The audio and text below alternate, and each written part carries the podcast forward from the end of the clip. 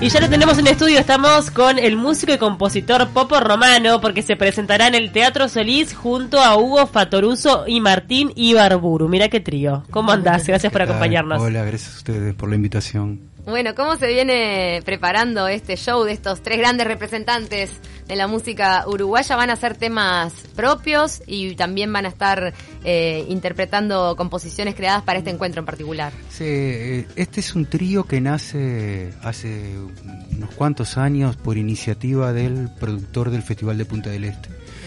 Que él, arma el combo y me dice, Popo, ¿por qué no venís con Hugo? Y en aquel momento con Jorge Trasante. Mm.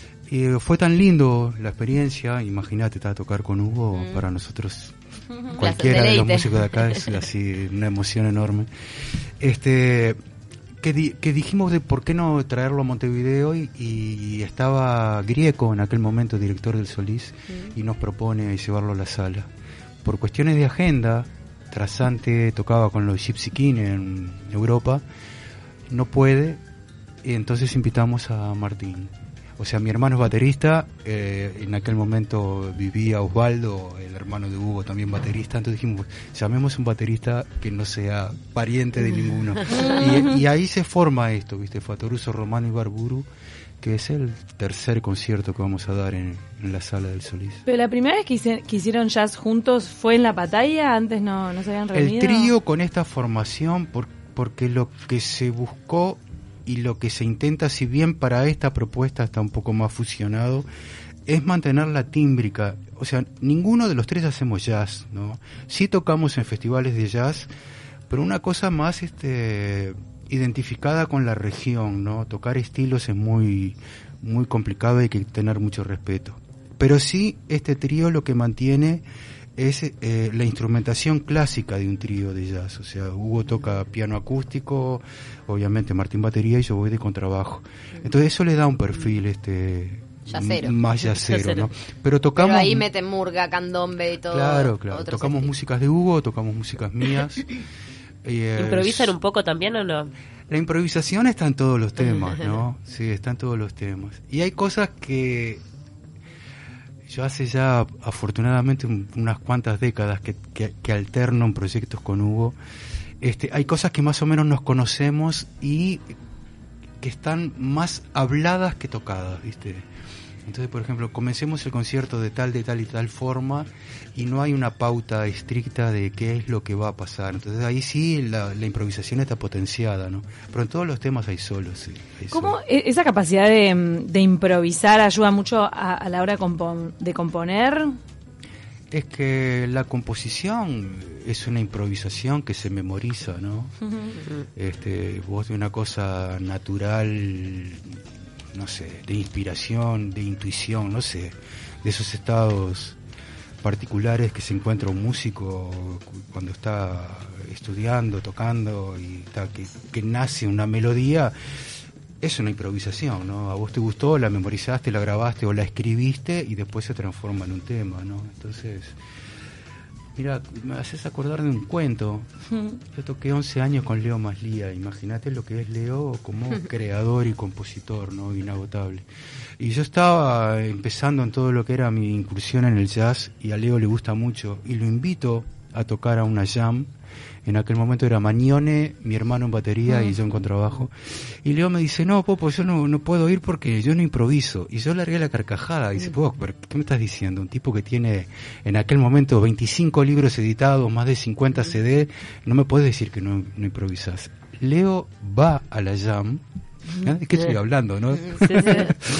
Leo va a la jam, entonces está, qué bueno, bueno, vino Leo Maslía, lo vamos a invitar a tocar un tema. Y Leo se sienta en el piano y empieza a sacar hojas, viste, como un trencito, viste. Ay, claro, necesitaba como algo. Abre una partitura enorme y él toca el tema y hace la parte del solo se la había traído toda escrita, ¿no? Así, increíble, bien, más Pero es un tema interesante el análisis de lo que es la improvisación, ¿no? Y en el momento de, estar, porque yo tenía oportunidad de, verlos y realmente es impresionante lo que se gozan cuando, pero hay momentos donde comanda más Hugo, donde comandás más vos en esa improvisación, quién va llevando un poco la, delantera para que los otros puedan puedan seguir sobre esa base. Hay como un porcentaje repartido entre temas de Hugo y temas míos. Obviamente que cuando la música es de Hugo, quien lleva la apuesta es, es él, ¿no? Pero más que nada hay como una conexión, Mm. yo qué sé, como telepática, ¿viste? Es impresionante Como una verlo. interpretación también del lenguaje corporal, así, lo que son las señas, todo para saber lo que, Mm. lo que va a venir, ¿no? Porque, porque no es de irresponsable, Hugo está con una agenda muy compleja, ahora está en Estados Unidos, que fue a recibir el premio, y Hugo está llegando unos cinco días antes del concierto.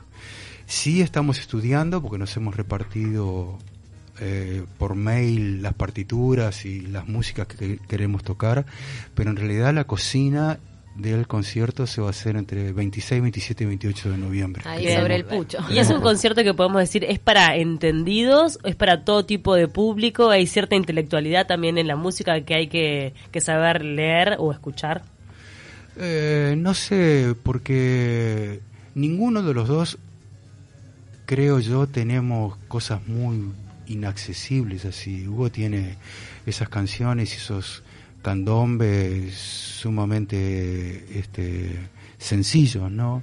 Y, y mis temas, es, es difícil uno hablar de uno, pero yo no lo siento como una cosa compleja, ¿no? Y va más por la sensibilidad así.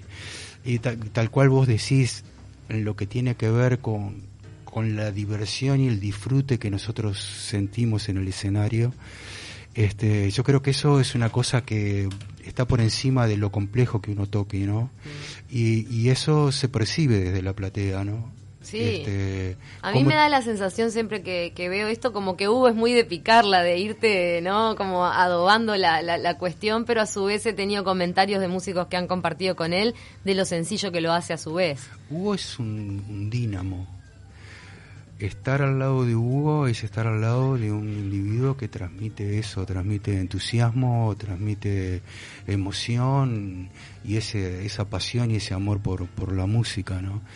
Entonces, este, claro, vos decís, estás al lado de Hugo. Yo recuerdo que el primer trabajo que hice fue entrando en la banda con Jaime, donde compartimos varios años de, de- de- de muchas horas diarias ¿no? de trabajo. Pero al principio, y todavía, ¿no? Vos tenés, vos estás tocando y tenés a Hugo Fatoruso que te está escuchando al lado tuyo. Eso genera una picazón en la palma de la mano. Sí, total, total. Me imagino entonces cómo debes haber sentido este premio, ¿no? Que recibió a la excelencia, segundo uruguayo que Sí, gana en, sí. en los Grammys latinos. El primero fue Rada. Sí, y hay otro uruguayo también que ganó ahora Casenave. Casenave. Gustavo, un pianista extraordinario, ¿no? Que vive en Estados Unidos.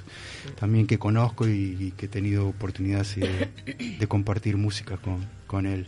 Sí, Uruguay está teniendo una proyección este, internacional destacada. Somos muy chiquitos y muy pocos, ¿no? Pero muy buenos. No, pero está bueno que, que como que lo perciban estas grandes instituciones como la Academia de la Grabación. De El mundo latinos. ha cambiado, ¿no? El mundo ha cambiado, ah, tiene una mirada más amplia, ¿no? Este, y nosotros mismos también hemos cambiado. Eh, Tenemos una mirada eh, siempre potenciada de lo que viene de afuera, obviamente, porque es enriquecedor, pero con un respeto y un reconocimiento de lo que hay adentro, que eso hace unas décadas atrás era más difícil.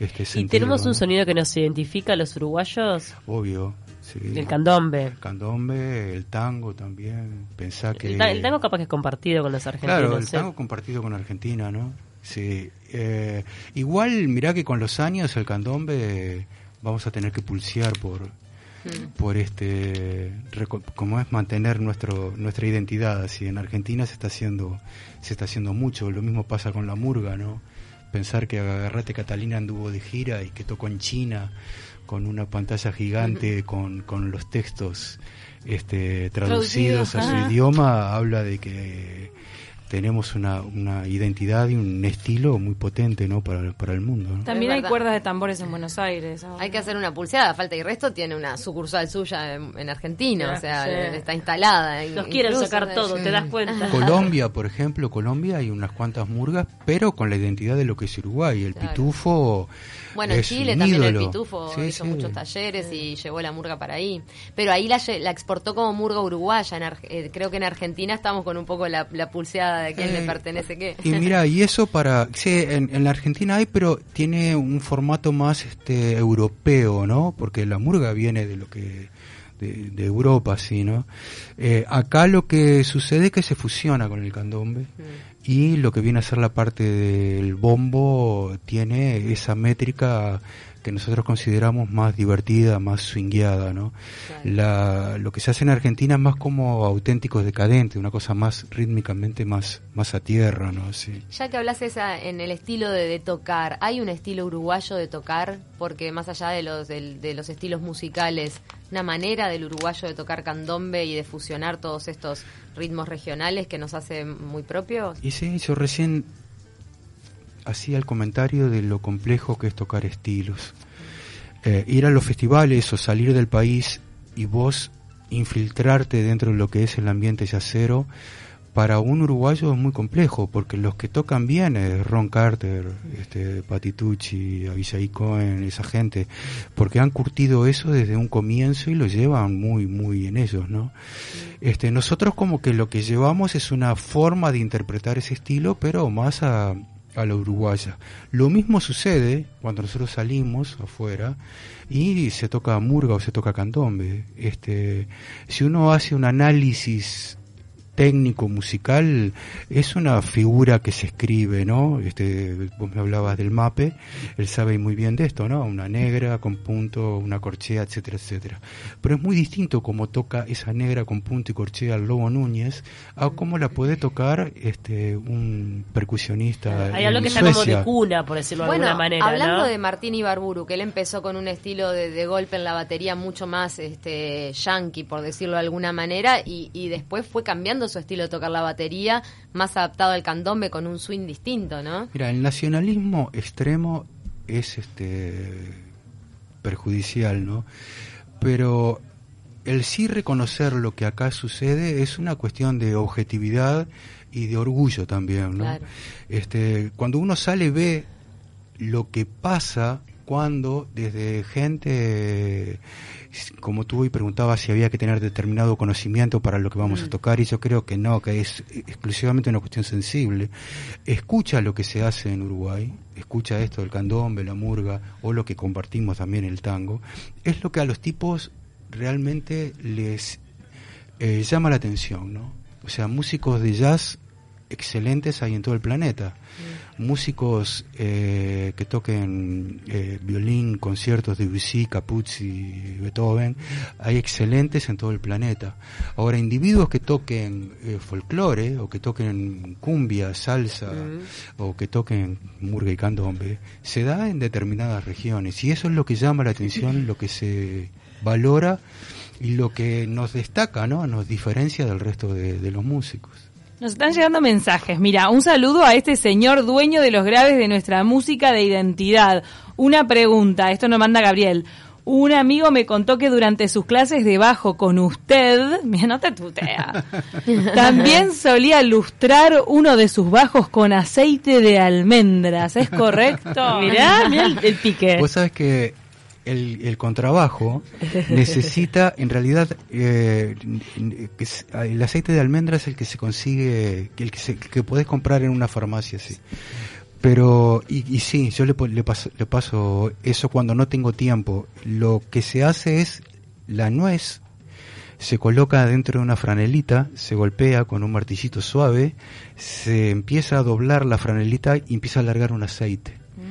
Ah, Ese aceite es es, aceite el, de nuez. es el aceite de nuez, es el mejor este Lubricante. producto para pasarle al contrabajo, ¿no? Porque los instrumentos hoy eléctricos tienen otro acabado poliuretano y eso, pero el contrabajo tienen un barniz este natural, ¿viste? hecho por el luthier, que es verdad lo que dice esa persona, este yo amo mis instrumentos, tengo muchos bajos y los cuido así, los cuido. ¿Pero eso le mantiene el sonido, la calidad del sonido?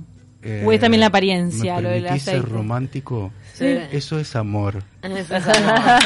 Tal cual. Y ese amor se Amor. expresa a la madrugada, a la vuelta de un toque, en un fin de semana con horas libres. ¿Cuándo se expresa ese amor de la nuez? Permanentemente. Ay, me muero. Vos sabés que yo paso, yo me levanto para ir al baño de noche Ah. y si está el contrabajo parado ahí, lo, lo tengo que acariciar y tocar un poco, No ¿no? me muero. ¿Y cómo haces para elegir un nuevo contrabajo cuando uno se suma a la familia? Mira, suena pedante, pero es verdad. Tengo 13 bajos, más eh, un instrumento centroamericano que me regala Jaime Ross, más un ukelele bass, más el contrabajo, más un baby bass, un contrabajo eléctrico. Además tengo unas cuantas guitarras.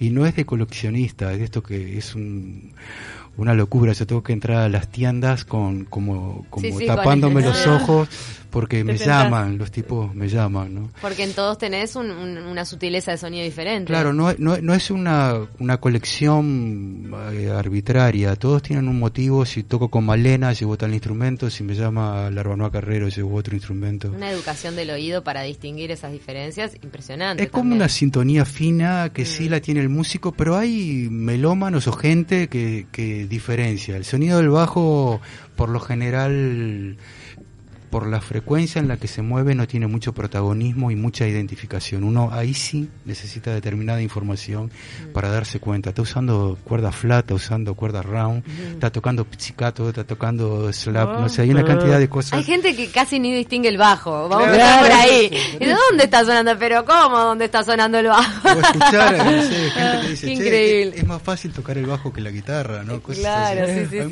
sí. Bueno, vos tenés una manera de tocar el bajo muy sutil, también de repente, no sé, capaz que esto es una burrada, pero muy al estilo de un guitarrista, Sí. no tan de bajo, tan Sí, percutivo, ¿no? cual. Sí, sí, reconozco que sí. Tengo un bajo de seis cuerdas y en la composición yo me estoy infiltrando en el terreno de la guitarra Claro. con el bajo. Con, con algunos agudos ahí de- que salen del bajo. Sí, totalmente. Quedan hermosos. Es una interesante frecuencia porque es, ese bajo de 6 se mueve dentro de la dinámica de lo que vendría a ser la voz humana, ¿viste? Entonces está, uno que no canta, que no escribe letras, que hace música instrumental, este, se expresa a través de Te los sonidos. y ahí, melodiar un poco claro, más con el, con el bajo también, ¿no? Escucharme cantar con, con el instrumento. Tiene más info, Cami. Esto se valió. Eh, escúchame. tips hogareños. Buen a día a todos. Ese pique de la nuez es válido para los muebles del 100% Cami. También es válido para algún arañazo gatuno en los muebles. Mandó Verónica. Mira, para un Mirá, no arañazo sabía. gatuno. Pero qué trabajo No, igual, ¿eh? muebles. El tema de la nuez. Eh, nos manda, volviendo a la música, tenemos un nivel musical, académico, compositivo, interpretativo increíble, estudio y hago jam de jazz, tango, clásica, Julieta Taramasco, toca con cuatro mujeres increíbles en fusión, el rock debe seguir en ese camino, nos manda Norberto. Es mi nieta, Yeah. Julieta. No tenía quien salir. es, es Taramazo. Julieta Taramazo. perdón, Taramazo. ¿qué leí? Taramazo. Ay, hay Ah, una C ¿está ahí, mira. Ah, sí. No, no hay una C y yo la Mirá la nieta cómo te salió músico. No, no, no, eso es, y va a estar invitada, ¿no? Te- tenemos tres invitados en el teatro, que es Julieta, este, Albana Barrocas y eh, el Fede Vaz. O sea, Uy. Julieta tocando contrabajo, Albana Fede percusión y el. Fede en armónica. sí. Lo que toca la armónica ese muchacho. Qué emoción eso de la compartir. Sí, te querés morir, no puedes creer. Pero para, de chiquita te pasó, te pedía piques, ¿cómo fue que se ¿Querés que hable de mi nieta? ¿Tenés No, tiempo? Sí, tenés un dos titular minutos, dos minutos algo. para hablar de tu nieta. minutos. Que mira, se nota que se babea con la nieta. Es mi- yo tengo cinco nietos. Sí. Esa es la primera, ¿no? Ah, la Tiene primera. 17 años recién cumplido. Y eh, lo que yo digo, y ahí te lo resumo todo, es que la Juli vive conmigo y se va de visita con la mamá. Ah, entiendo. Ah, se fue con el tío músico. El abuelo. El abuelo. Ah, la- para el, el abuelo músico, para, para absorber por osmosis todo, Sí. ¿viste? Ay, qué espectacular. Bueno, muy Qué lindo. La verdad que están todos invitadísimos al Teatro Solís. Es en la sala principal. Las entradas están en Ticantel. Están a la venta ya, sí. 3 de diciembre, 20-30 horas. Es una celebración de la música nacional con Popo Romano, Fatoruso, Fut- por favor, hoy estoy con las letras. Fatoruso y Barburu. Además que es la llegada baja del avión Sí. de estar en Estados Unidos levantando premios, Fatoruso. y se sube al escenario contigo. Totalmente, estamos aprovechando eso también. Aprovechando, es una linda. Ha sido un placer tenerte acá, Dale. Popo Romano, ciudadano ilustre del 2015, ¿eh? Ojo, Ojo. no se crea Atenti, que, solo reciben Grammys por allá. Muchas gracias. Dale, gracias a gracias. ustedes por la invitación.